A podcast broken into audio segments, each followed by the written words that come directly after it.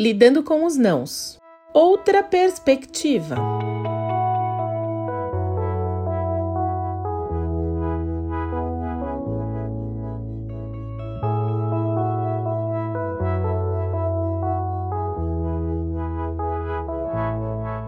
Nem tudo na vida é feito de nãos.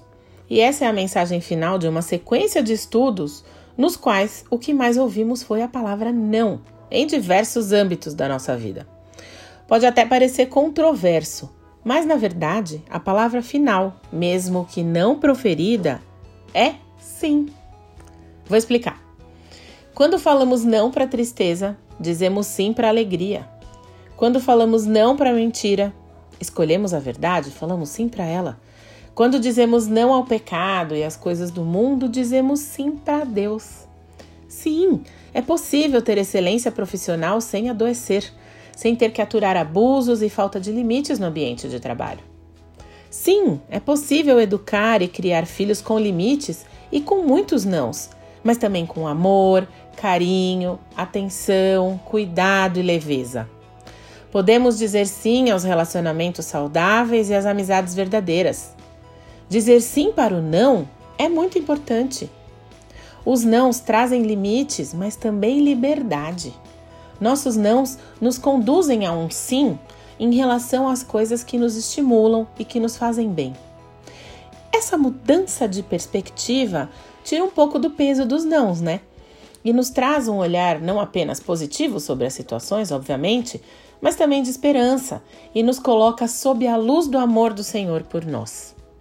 Desde a criação, Deus usou os nãos para criar os sims. Ele disse não para uma infindável gama de possibilidades na criação, até chegar ao resultado que o deixou satisfeito, grato e que o permitiu descansar. Você já tinha pensado sobre isso?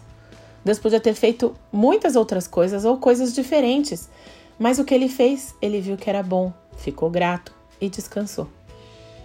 Isso também nos ensina que precisamos nos permitir sermos moldados, dizer não para os excessos, dizer não para o que está a mais, e sim para o que é bom, para o que é certo. O verdadeiro sucesso está no caminho certo, o que é diferente para mim e para você, né?